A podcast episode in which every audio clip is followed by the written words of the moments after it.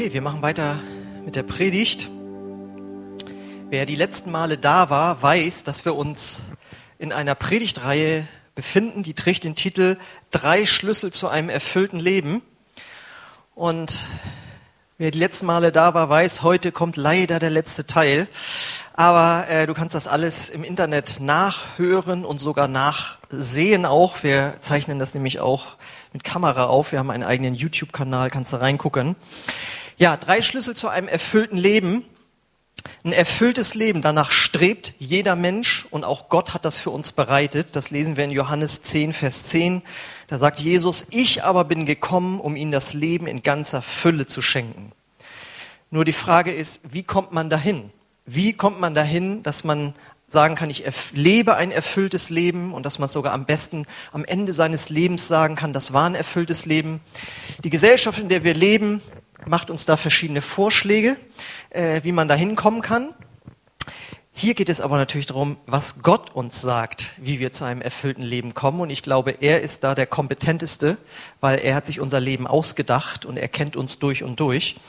Und ähm, er hat uns drei Schlüssel gegeben, die finden wir im Lukas-Evangelium, Kapitel 10, Vers 27. Da heißt es, er aber antwortete und sprach, du sollst den Herrn, dein Gott, lieben aus deinem ganzen Herzen und mit deiner ganzen Seele und mit deiner ganzen Kraft und mit deinem ganzen Verstand und deinen Nächsten wie dich selbst. So, und da finden wir diese drei Schlüssel, nämlich Gott lieben, sich selbst lieben und Menschen lieben. Und wir hatten als erstes eben äh, dann, was es bedeutet, Gott zu lieben. Gott zu lieben ist die Grundlage von allem. Also das muss der erste Schlüssel sein. Ohne Gott ist eine vollkommene Erfüllung nicht möglich. Ja, sonst probieren wir überall rum, suchen, wie wir da hinkommen können und wir werden es nicht schaffen, weil Gott ist unser Schöpfer und er hat uns so gemacht, dass es wie ein Loch in unserem Herzen ist, äh, das nur gefüllt werden kann durch ihn, durch nichts anderes. Und das ist der erste Schlüssel und das, er bringt die Erfüllung, nach der wir uns sehen, weil er uns bedingungslos annehm, annimmt und äh, wenn wir diese Liebe erfahren, dann können wir auch den zweiten Schlüssel leben und erleben, nämlich dass man dann anfängt, sich selbst zu lieben. Weil Selbstliebe ist die Grundlage für ein erfülltes Selbstgefühl, haben wir, Selbstwertgefühl, haben wir beim letzten Mal gehört. Und ohne dieses äh, gesunde Selbstwertgefühl können wir auch kein erfülltes Leben leben. Ähm, und das Dritte ist dann auch noch, und wenn du dich nicht selbst lieben kannst oder das nicht gut kannst oder da große Defizite sind, dann wirst du auch große Mühe haben, andere zu lieben. Deswegen ist das der zweite Schlüssel und nicht erst der dritte Schlüssel. Es gibt nämlich diesen bekannten Satz, du kannst nicht geben, was du selbst nicht hast. Und wie kannst du Liebe weitergeben an andere, wenn du die selbst nicht erlebt hast? Äh, ich habe da mal ein Foto mitgenommen, ich hatte das letztes Mal ja äh, gezeigt äh, oder angesagt. Jetzt habe ich mal ein Foto dabei, also einen Brunnen. Oh, der ist ein bisschen verrutscht kommt das denn? Ähm, also auf jeden Fall könnt ihr noch erkennen, was gemeint ist. Das ist ein Brunnen, wo es oben raussprudelt und dann von Etage zu Etage weiter in die nächsten Etagen äh, splattert. Und so sehe ich das auch. Von ganz oben kommt die Liebe Gottes, die fließt dann in uns hinein, die können wir dann anwenden für uns. Und dann fließt sie weiter zur nächsten Stufe, nämlich dass wir dann andere lieben können. So, und deswegen kommt heute eben der dritte Teil, seinen Nächsten lieben. Das ist jetzt Schlüssel drei.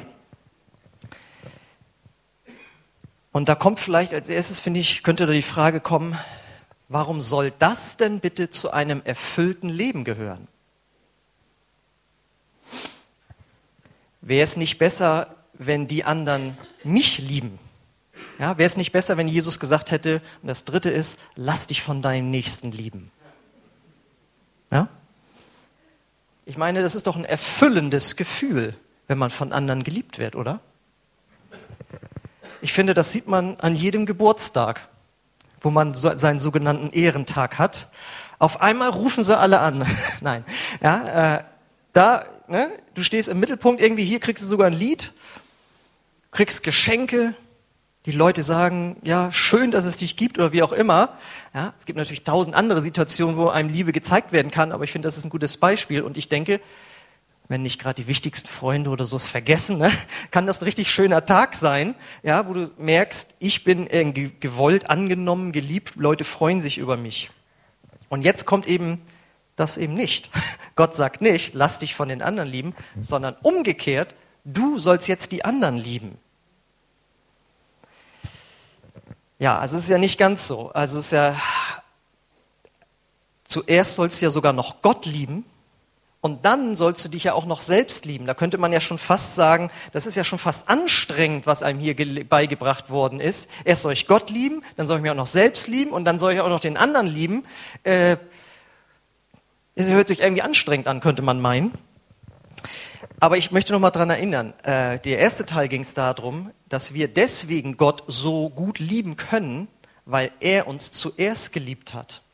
Und jemand, der dir Liebe entgegenbringt, da fällt es dir oftmals leicht, auch ihm Liebe entgegenzubringen. Also das ist jetzt nicht so schwer eigentlich. Und wenn wir uns selbst lieben, was für einen Gewinn haben wir denn da? Das ist nicht immer die leichteste Übung, aber wenn es in unser Leben durchdringt, dass wir uns selbst lieben, annehmen und zu diesem gesunden Selbstwertgefühl kommen, welch einen Gewinn haben wir denn da? Welch ein einfaches Leben haben Leute, die, wenn sie versagt haben, einfach sagen können, naja, das kann ja jedem mal passieren. Statt sich in negativen Gedankenspiralen nach unten zu bewegen, ja? Oder andere Leute, die, die haben noch weniger Haare als ich und die stehen vorm Spiegel und sagen, naja, hübsches Gesicht braucht halt viel Platz, ne? So, ich meine, das ist doch ein angenehmes Leben, wenn du so durch Gegend siehst. Und andere, die äh, ducken sich da rum und so weiter. Also auch da hast du den Riesengewinn. Und wisst ihr was? Jetzt kommt die starke Botschaft. Bei der nächsten Liebe ist das nämlich ganz genauso. Man bekommt nämlich etwas zurück. Denn das entspricht absolut einem göttlichen Prinzip. Es gibt ein göttliches Prinzip, das heißt, wenn du gibst, dann bekommst du. Und die Welt, die Gesellschaft macht es genau andersrum. Nimm.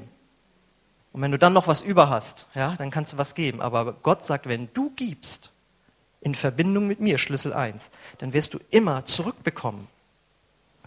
Das Problem ist nämlich, wer auf die Nächstenliebe der anderen wartet und hofft, der kann mitunter ziemlich lange warten. Kein Schwein ruft mich an, keine Sau interessiert sich für mich. Solange ich hier wohne, ist es fast ein Hohn, schweigt das Telefon. Kein Schwein ruft mich an, keine Sau interessiert sich für mich. Und ich frage mich, denkt gelegentlich jemand mal an mich? So geht dieser Text und das ist genau das Ding. Du kannst lange warten, wenn du auf die Nächstenliebe der anderen wartest. Gott sagt uns das genaue Gegenteil. Er sagt, du musst umdenken. Das heißt übrigens auch Bekehrung. Umdenken. Ein neues Denken annehmen, sagen, ich schaffe es nur mit Gott. Er sagt, du musst umdenken und sagt zu dir, du musst zuerst die anderen lieben. Und weißt du, welchen enormen Vorteil das schon hat als erstes? Wir sind ja beide, wie können wir Erfüllung er erleben, ja? Wenn du anfängst, die anderen zu lieben, ist der erste Effekt, dass du von dir wegsiehst. Ne? Du siehst ja dann von dir weg, indem du dich auf den anderen konzentrierst und ihm Gutes tun willst. Und ich glaube, das wäre für viele Menschen, die sich einsam fühlen, eine absolute Heilungskur. Weil Menschen, die viel allein sind, fangen an, Sachen auszubrüten. Denken über sich selbst nach und über das Leben. Und dann kommt Selbstmitleid, dann kommt Anklage anderen gegenüber und dann eben das Warten. Das kann aber übrigens auch bei Eheleuten so sein. Ja? Dass man voller Selbstmitleid ist, weil von dem anderen halt nichts kommt. Früher war er oder sie ganz anders. Da hat er sie sich bemüht, wie auch immer. Aber Gott sagt, dann fang du an und warte nicht. Ein Pastor sagte mal, wer sein Leben lang die Hände aufhält, der wird nur zu Weihnachten und an seinem Geburtstag glücklich sein. Geschenke, ne? Wer aber gebende Hände hat, ist an jedem Tag des Jahres glücklich. Sprich, erfüllt. Das ist ja hier unser übergeordnetes Thema. Was sind die Schlüssel zu einem erfüllten Leben? Gib und dir wird gegeben von anderen und das erfüllt dich. Und ich habe mal ein bewegendes Zeugnis von einem äh, Pastor gehört, von einem amerikanischen TV-Preacher in den 80er Jahren. Äh, das war einer, ich glaube, das war sogar der, über den Genesis dann das Lied geschrieben hat. Jesus, he loves me and he knows I'm right. Da, da, da, ne? Wo es um diesen Geldmissbrauch geht. Ne? Hier spendet auf unser Konto und dann und so weiter. Ja? Und äh, der ist dann richtig abgestürzt bis dass er sogar im Gefängnis gelandet ist. Und ähm, das war aber auch nicht so ganz richtig gelaufen. Auf jeden Fall kam er dann irgendwann wieder raus und er war natürlich fertig. Und er sagt zum Beispiel, der einzige von meinen ehemaligen Leuten, Kollegen oder so, der mich besucht hat, war Billy Graham. Sonst haben mich halt alle äh, äh gemieden irgendwie. Und er war voller Selbstmitleid und hatte alles verloren und war am Boden zerstört. Und dann ist er äh, in eine Gemeinde gegangen, Los Angeles, die hat 24 Stunden am Tag geöffnet. Und der Pastor Matthew Barnett, von dem stammt auch dieses Zitat, dass man nicht warten soll, dass die Hände gefüllt werden, äh, der hat ihn dann unter seine Fittiche genommen und er hat angefangen, auf der Straße Obdachlosen zu dienen. Und er war vorher depressiv und alles Mögliche. Und er sagt, und als ich anfing, von mir wegzugucken und Leuten, denen es noch schlechter geht, als mir anfangen zu dienen, da wurde ich heil und da wurde ich gesund. Ja, und äh, das fand ich total beeindruckend. Der ist auch wirklich dann äh, so demütig geworden, da hat er ein Buch geschrieben mit dem Titel I was wrong. Also es war falsch, wie ich vorher gelebt habe und im Reichtum und all diese Dinge. Aber eben dieser Satz, als ich anfing, mich um andere zu kümmern, da wurde ich innerlich heil. Und die Frage ist jetzt ja, wie, wie kommt man da hin? Also ich meine, es sind ja nicht immer alle so nett. Ja? Wie soll man die denn jetzt irgendwie alle irgendwie lieb haben? Und wie soll man da selbst aktiv werden? Wo soll man da die Kraft und vor allen Dingen die Liebe herbekommen? Und da erweist sich jetzt wieder Schlüssel 1 als wichtig. Es ist möglich, nämlich durch die Liebe, Gottes Segen, es ist möglich, durch die Liebe Gottes für uns. Das lesen wir in 1. Johannesbrief, Kapitel 4, Vers 19. Lasst uns lieben, denn er hat uns zuerst geliebt. Das ist der große Schlüssel. Gott hat uns seine riesengroße Liebe dadurch bewiesen, dass sein Sohn Jesus für unsere Sünden hingerichtet wurde. Das versteht man immer erst nicht sofort. Man weiß, okay, ja, Christentum, das hat was mit dem Kreuz und Karfreitag und Ostern und so zu tun, aber warum jetzt? Ich habe es beim letzten erklärt, mal so erklärt und ich fand das so gut, dass ich das heute nochmal bringe, in der Kurzversion. Jeder von euch musste sich doch schon mal bei jemand anders entschuldigen, weil er Schuld auf sich geladen hat. Und bei Gott wirst du entschuldigt, das heißt, deine Schuld wird dir weggenommen, wenn du daran glaubst, dass der Sohn Gottes sein Blut zur Strafe für deine Sünden stellvertretend vergossen hat. Und welch eine Liebe steckt dahinter? Wärst du bereit, für jemanden dein Leben zu lassen?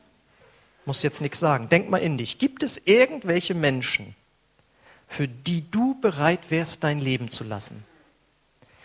Ich bin mir sehr sicher, hier werden sicherlich einige Eltern sein, die sagen, ich wäre bereit, für meine kleine Tochter oder meinen kleinen Sohn zu sterben, jetzt, wenn es, also wenn es denn sein muss, logischerweise, damit der weiterleben kann. Er hat das ganze Leben noch vor sich und ich bin halt schon so und so alt.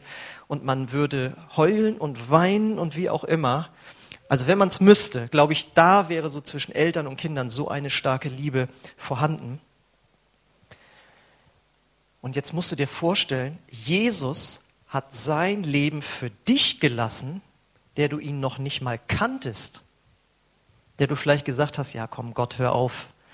Das ist eine Erfindung von Menschen, die im Leben nicht klarkommen. So habe ich nämlich gedacht. Ja, ist für Leute mit Problemen, Christentum. Ja. Aber Jesus hat mich vor 2000 Jahren schon so geliebt, dass er sein Leben für mich gelassen hat. Und wenn man sich daran erinnert, deswegen feiern wir zum Beispiel auch das Abendmahl, da sollen wir uns daran erinnern, was er für uns getan hat. Wenn wir darüber lesen, dann muss das unweigerlich dazu führen, dass du eine Sympathie für diesen Gott empfindest, der so viel für dich getan hat. Und deswegen, wir sind jetzt ja bei dem Punkt, wie kann man da hinkommen, andere zu lieben, die nicht immer liebenswert sind? Schlüssel 1. Du musst mit Gott zusammen sein, am besten jeden Tag, dir eine Zeit nehmen, ne, wie es im Vater unser heißt, geh in dein Kämmerlein, mach die Tür zu und dann setz dich täglich seiner Liebe aus. Ne? Heißt es ja, gib unser täglich Brot gib uns heute. Und damit ist natürlich auch gemeint, dass wir was zu essen haben, aber damit ist auch diese geistliche Speise gemeint, dass wir jeden Tag mit Gott zusammen sind und mit seiner Liebe zusammen sind. Und dazu gehört natürlich erstmal, dass du diesen aller, allerersten Schritt gehst, nämlich dein Leben Jesus Christus anvertraust. Das nennen wir Bekehrung. So sagst, ich will Christ sein, ich will Jesus Christus nachfolgen. Er soll mein Herr sein, weil ich glaube, dass er von den Toten auferstanden ist und dass er jetzt lebt, nachdem er für meine Sünden gestorben ist. Und was Effekt, der Effekt ist nämlich, wenn du dir Zeit nimmst für Gott, wenn du betest, wenn du in der Bibel liest, ihn dadurch zu dir reden lässt, dann empfängst du, und ich erlebe das seit über 20 Jahren, immer wenn ich es mache, empfange ich gute Gedanken. Ich, ich fange auf einmal an, positiver zu denken als vorher. Ich lese Sachen in der Bibel, die mich auf Gott ausrichten. Ich empfange gute Gedanken. Ich weiß noch mal, wie ich in einer WG wohnte und äh, da sagte ich dann zu einer Mitbewohnerin, die klagte darüber, also es war bekannt, dass ihr Fahrrad nicht mehr so ganz in Ordnung war. Und ich dann so, äh, ich, ich könnte mir das ja mal angucken. Und sie, hat Gott dir das in einer stillen Zeit gesagt? Und ich so, ja, also da wäre ich von selbst irgendwie nicht drauf gekommen, aber es war tatsächlich, ich habe diese Gedanken da empfangen. Also wenn du dich Gott aussetzt, dann bekommst du etwas von seiner Liebe und Güte und Freundlichkeit mit. Du fängst dann nämlich an, auch für Menschen zu danken. Danke Gott, dass du diesen Menschen gemacht hast. Du wirst auf einmal positiver. Du fängst an, positiv über Menschen zu denken, denn Gott denkt positiv über Menschen denkt, Gott denkt gut und positiv über Menschen und liebevoll. Und er fängt bei dir an. Wenn du in seine Gegenwart kommst, dann sagt er dir gute und positive Sachen über dich. Das sind nicht immer sofort irgendwie Worte, sondern du fängst einfach an, dich gut und besser zu fühlen. Du musst erstmal durch so ein Hindernis durch, diese wellenartigen Anflüge von Unlust, das zu tun. Aber wenn du es tust, wenn du es tust, dann wirst du das erleben. Und dann kommen eben diese positiven Gedanken zu dir. Und äh, jetzt ist die Frage, was heißt das denn denn jetzt konkret? Darüber reden kann man ja viel. Was bedeutet es, den Nächsten zu lieben? Da habe ich einen guten Satz mal gehört, der laut geht so. Man kann geben, ohne zu lieben. Aber man kann nicht lieben, ohne zu geben. Muss man drüber nachdenken. Nochmal. Man kann geben, ohne zu lieben. Das passiert dir jeden Tag an der Kasse. Du gibst von deinem Geld, findest das eigentlich viel zu teuer und du hast so lange an der Schlange gestanden und die Verkäuferin ist auch nicht besonders nett. Das heißt, du gibst etwas von dir, aber du liebst dabei nicht. Also es kann natürlich sein, ja, so, die auch schon kennst und so weiter. Ja. Also man kann geben von sich, ohne zu lieben. Aber man kann nicht lieben, ohne zu geben. Heißt umgekehrt, wer liebt, der gibt auch. Denn wie heißt es im berühmtesten Vers im Neuen Testament, Johannes 3:16, denn so sehr hat Gott die Welt, also dich und mich geliebt, dass er seinen Sohn gab. Ja, damit jeder, der an ihn glaubt, nicht verloren geht, sondern ewiges Leben hat. Ja, also Gott liebt und automatischerweise gibt er. Weil sonst sind es nur Lippenbekenntnisse. Ja, wir sind voller Nächstenliebe. Oh, wir sind so voller Nächstenliebe. Und das heißt dann eben, das fängt bei den banalen Sachen an, dass man jemanden überhaupt wahrnimmt dass er da ist. Ja, ich weiß noch, ich war mal auf so einer Freizeit, dann sagt der Prediger, also jemanden alleine sitzen zu lassen, ist auch nicht ein Zeichen von größter Nächstenliebe. Also du kannst allein jemanden wahrnehmen, ja, und dadurch Nächstenliebe zeigen. Allgemein natürlich freundlich sein zu Menschen. Dann Zeit verbringen. Ja, geht dann auch schon los, vielleicht da auch, wo es einem nicht so viel Spaß macht. Ja, aber Liebe zeigen, indem man Zeit verbringt. Dann natürlich die praktische Hilfe. Sprich, wer kann beim Umzug helfen? Es ist wichtig, dass man das auch selbst fragt. Da geht es nämlich wieder los. Ja, die, keiner hat sich angeboten, obwohl doch alle wissen. Ich hatte doch vor acht Wochen gesagt, dass wir dann umziehen. Und keiner ist gekommen. Nee, da muss man schon noch mal eine Woche vorher sagen, könnt ihr noch und so weiter. Ja, ähm, also praktische Hilfe. Dann, ganz wichtig, für andere beten ist schon ein Akt der Nächstenliebe. Wenn das so unbedeutend wäre, warum machen wir das dann, dann so selten? Und wir wissen selbst, indem wir im Moment, wo wir für jemanden beten, weil wir glauben, dass dem dann Gutes geschieht, erweisen wir ihm Liebe. Und das Erstaunliche ist, das wissen, verstehen auch Menschen, die nicht an Gott glauben. Ja, wenn du zu denen, die sind vielleicht Atheisten, sagen, es gibt keinen Gott. Und wenn du dann zu denen sagst, du, ich bete immer jeden Tag für dich und deine Familie, dann spürt er, das ist was Gutes. Das ist Nächstenliebe. Ich glaube nicht an seinen Gott, aber dass der das macht, ja, das ist ja nicht nur so in die Luft rumreden, sondern man muss sich ja richtig konzentrieren und beten. Da steckt ein bisschen was an Arbeit hinter. Das ist auch Nächstenliebe. Und dann natürlich jetzt die große nächste Steigerung. Geld geben. Wenn jemand in Not ist und du Nächstenliebe zeigen willst, gibst du. Das fällt oftmals leichter, wo man jetzt eine konkrete Not sieht, aber allgemein das Spenden. Ja, Christen sind, waren und das hoffentlich immer auch bekannt dafür, dass sie Geld spenden. Geld spenden, um dadurch Nächstenliebe zu zeigen. Es geht also nicht darum, Menschen das Geld aus der Tasche zu ziehen, sondern durch das Geld, das gespendet wird, wird anderen Menschen Gutes getan. So, jetzt ist natürlich die, als nächstes die Frage, wer ist denn jetzt mein Nächster? Das war nämlich jetzt die revolutionäre Botschaft des Christentums. Also, dass man anderen Leuten Gutes tut, das, das gibt es in jedem äh, Kannibalenstamm. Ja? Da werden halt die anderen aufgefressen, die eigenen Leute nicht. Ja? Also, dass man den eigenen Leuten Gutes tut. Ja? Ähm, trotzdem musste auch im Christentum nochmal dran erinnert werden. Es steht an einer Stelle, da heißt es, äh, dass man seine eigenen Familienmitglieder versorgen soll. Wenn man das nicht macht, ist man schlimmer als jemand, der überhaupt nicht mit Gott lebt. Oder es heißt eben auch, man soll allen Menschen Gutes tun, aber besonders den Geschwistern im Glauben. Ja? Gut, aber das liegt noch nahe. Ja, das würden eben andere Religionen oder andere Vereine oder wer auch immer eben auch tun, die eigenen Leute irgendwie äh, da gut, ihnen Gutes tun. Aber das Revolutionäre jetzt am Christentum war, dass gesagt wurde, jeder Mensch in Not ist dein Nächster. Und das hat Jesus reingebracht durch das berühmte Gleichnis vom barmherzigen Samariter. Weil, der, weil die Juden und die Samariter waren total verfeindet, die haben sich gehasst. Und dann erzählt er die Geschichte, wo ein Jude am Boden liegt, weil er von Räubern überfallen wurde. Und es kommen andere Juden vorbei und die lassen den liegen. Und stattdessen kommt ein Samariter, von dem man eigentlich erwartet hätte, der lässt ihn rechts, links liegen, ja, der kommt und hilft ihm und versorgt ihn. Und Jesus fragt am Ende, ja, okay, für wen war das jetzt? Wer, war, wer hat jetzt hier richtig gehandelt? Wer hat gehandelt nach der Maxime, liebe deinen Nächsten wie dich selbst?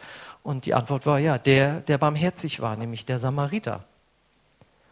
Und das hat Jesus natürlich dann ganz schick, geschickt dadurch gemacht. Und das bedeutet für dich, hat er dann auch gesagt, wenn ein Samariter in Not wäre, dann wäre der dein Nächster, den du sonst links liegen lassen würdest.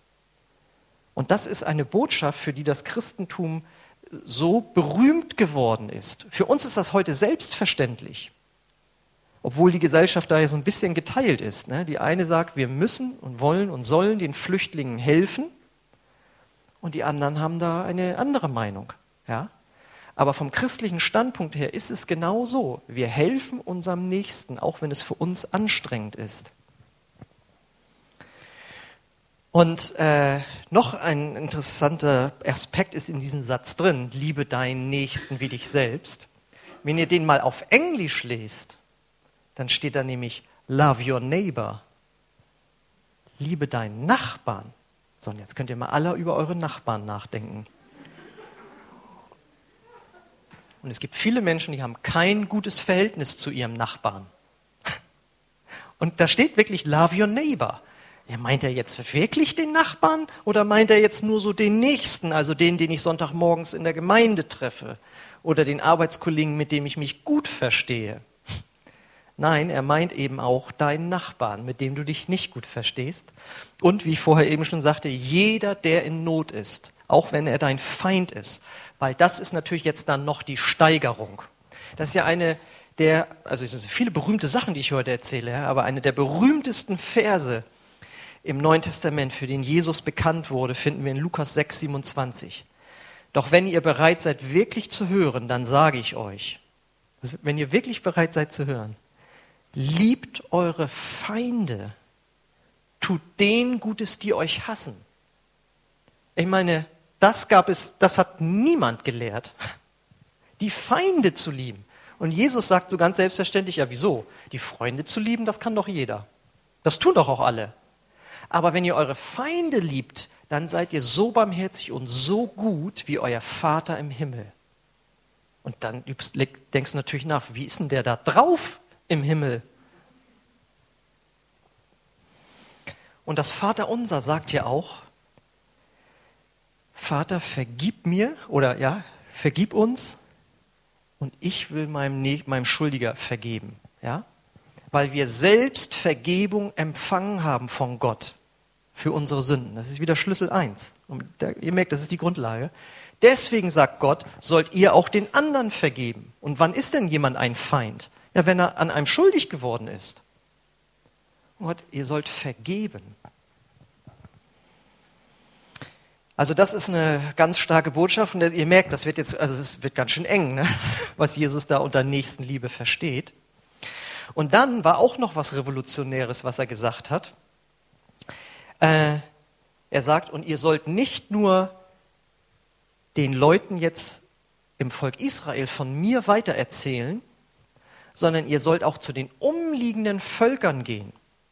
Und für uns ist das heute ganz normal. Ja, natürlich sollen wir allen Menschen von Jesus weitersagen. Aber für einen Juden war damals, die waren über Jahrhunderte geprägt worden, ihr seid das auserwählte Volk und nur ihr werdet zu Gott in den Himmel kommen.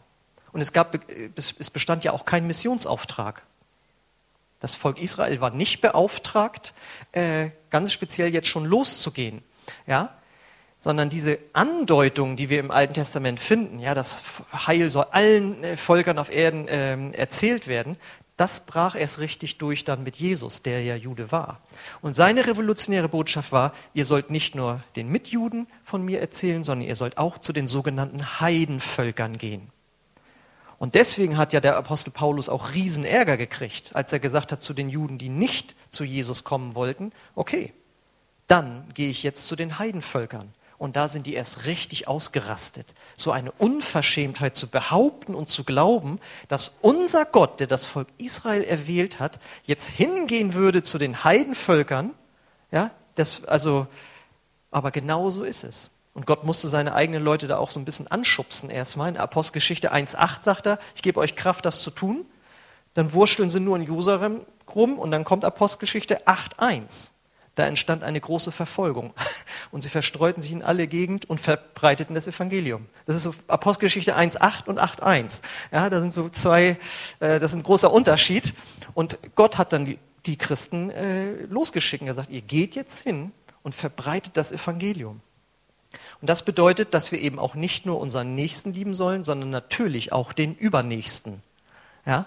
Das heißt, wir auch als Gemeinde versuchen nicht nur hier Menschen von Jesus zu erzählen, sondern mindestens bis in die Türkei, ja, dass wir dort auch den Übernächsten äh, irgendwie erreichen mit der Liebe von Gott. So, also ihr merkt, diese Bandbreite hat der, der Ausdruck, den Nächsten zu lieben. Und das Starke ist jetzt, wie ich am Anfang sagte, wer liebt, der bekommt. Wenn du Nächstenliebe einsetzt, von ganz klein jemanden wahrnehmen, übers Geld spenden, bis hin in ferne Länder reisen, von Jesus erzählen, ja, diese eingesetzte Nächstenliebe kommt wieder zu dir zurück. Von Menschen, in der Regel bedanken sich Menschen. Ja, Gibt es auch undankbare Menschen, ist ganz klar, aber in der Regel, wenn du jemandem anders was Gutes tust, dann kommt was Positives zu dir zurück und es kommt auch Positives von Gott zurück. Wenn er sieht, dass du diesen dritten Schlüssel ernst nimmst und nicht nur hier oben auf der Bühne da vollmundig drüber erzählst, sondern im Alltag, wo keiner es sieht, wo nur Gott und du das sehen, da kommt Segen in dein Leben zurück.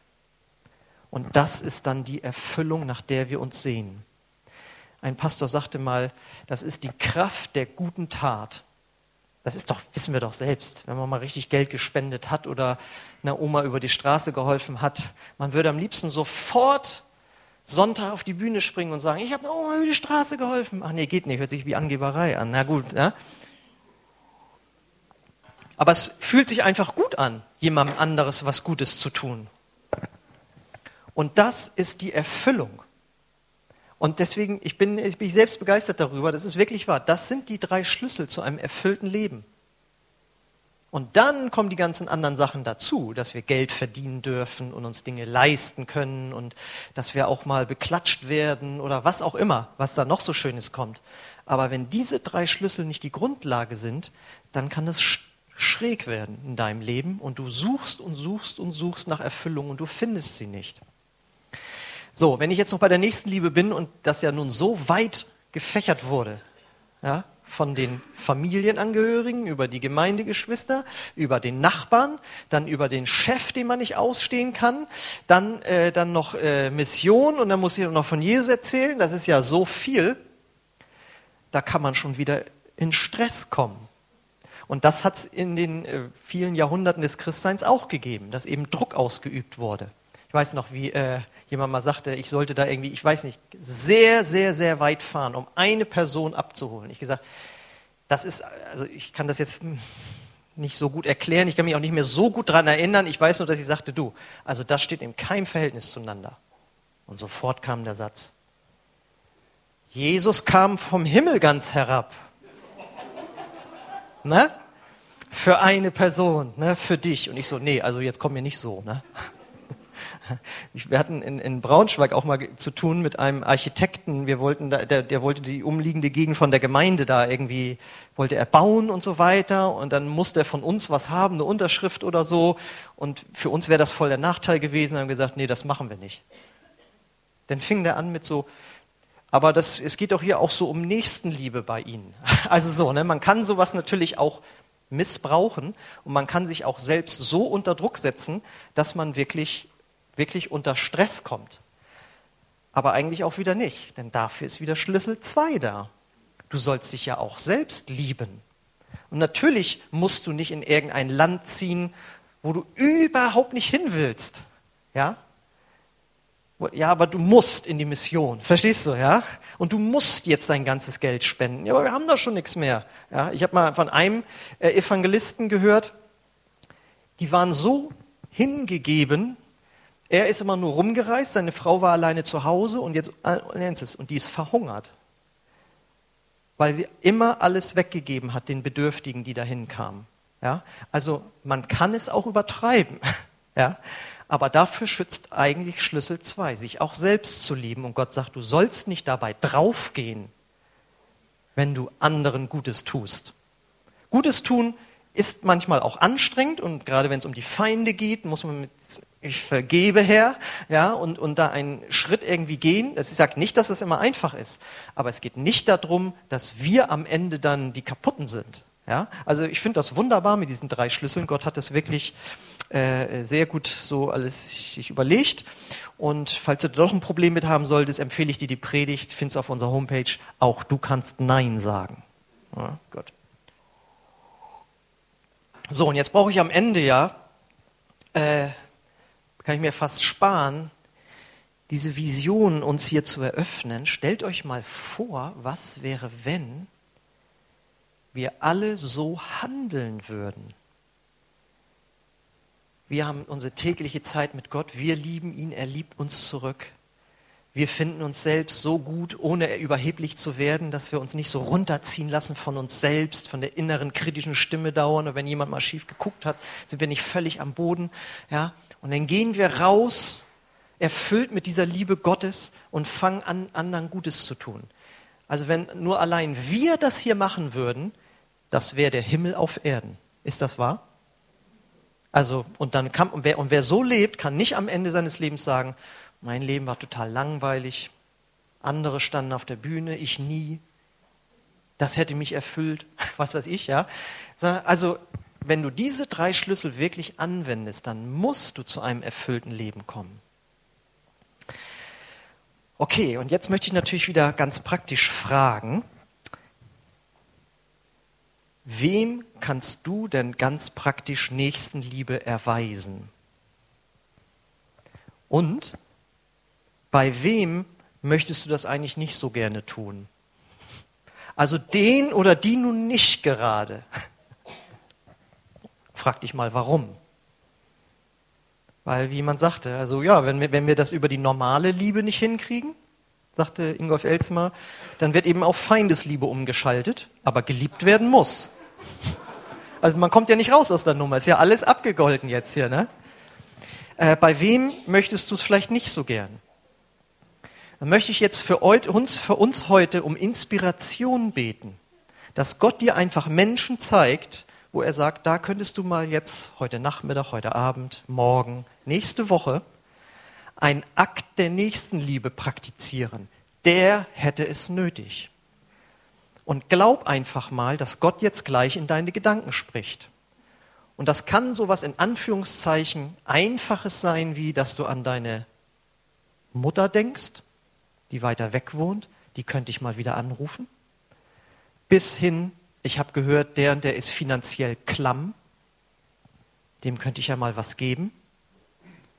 Bis hin, ich glaube, ich sollte meinem Kollegen, den ich nicht ausstehen kann, weil er so böse ist, ich sollte anfangen, für den zu beten.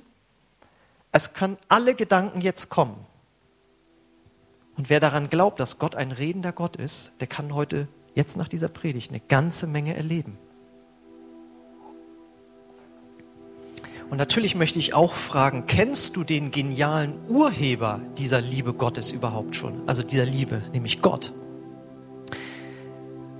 Wenn nicht, dann lade ich dich ein, dass du diesen Gott und seine Liebe heute kennenlernst. Und wenn du weggekommen bist von Gott, dann ist heute die Gelegenheit, zu ihm zurückzukehren. Also ich denke, für jeden ist heute was dabei. Und ich lade euch ein, dass ihr aufsteht und ich möchte gerne für euch beten, dass Gott in eure Gedanken und auch in eure Gefühle hineinspricht. Genau, ich lade euch ein, schließt mal eure Augen und lasst Gott zu euch sprechen.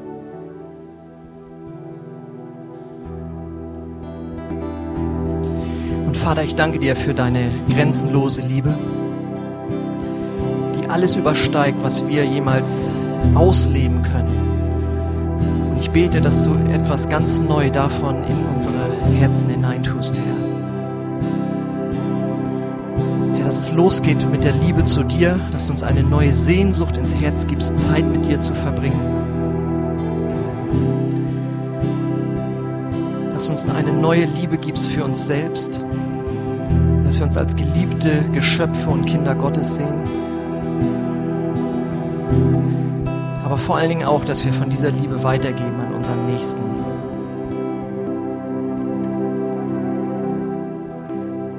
Ja, und ich möchte dich fragen, wenn du heute Morgen hier bist und diesen Urheber, diesen Schöpfer dieser Liebe noch nicht persönlich kennst, aber du möchtest ihn kennenlernen, du möchtest einen Schritt auf dich zugehen dann möchte ich gerne auch speziell für dich heute Morgen beten, dass du eine Begegnung hast mit Gott, dass er dein Herz so berühren kann, dass du sagen kannst, ich kann das glauben, ich will das glauben, dass er da ist. Und wenn du das möchtest, dann äh, lade ich dich ein, dass du einfach dein Herz öffnest für Gott, indem du ihm ein einfaches Gebet entgegenbringst.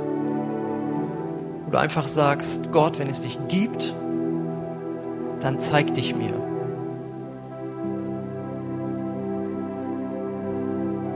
Wenn du das kannst, dann sprich das einfach auf deinem Platz, leise für dich. Und Gott wird zu dir kommen und dich berühren.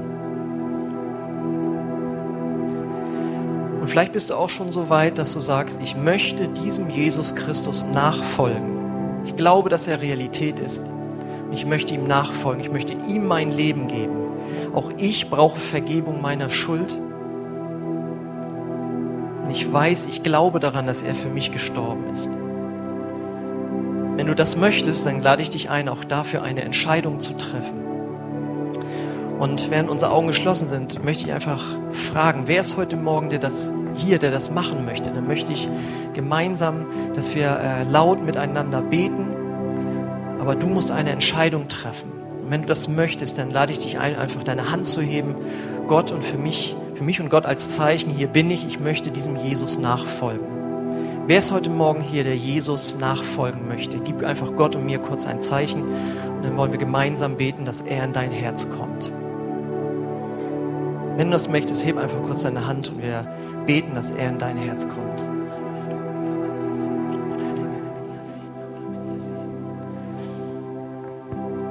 Okay, wir wollen Gott einfach eine Antwort noch geben auf die Predigt. Wenn du möchtest, lade ich dich ein, dass wir ein Gebet laut sprechen. Wenn der, ich bete das Satz für Satz vor, wenn das deinem Herzen entspricht, kannst du es mitbeten, du musst es nicht. Aber es ist gut, wenn wir Gott einfach auch im Gebet eine Antwort geben. Vater, ich danke dir für dein Wort. Und ich danke dir für deine Liebe. Und ich bitte dich, erfülle mich neu mit dieser Liebe, sodass ich dich lieben kann,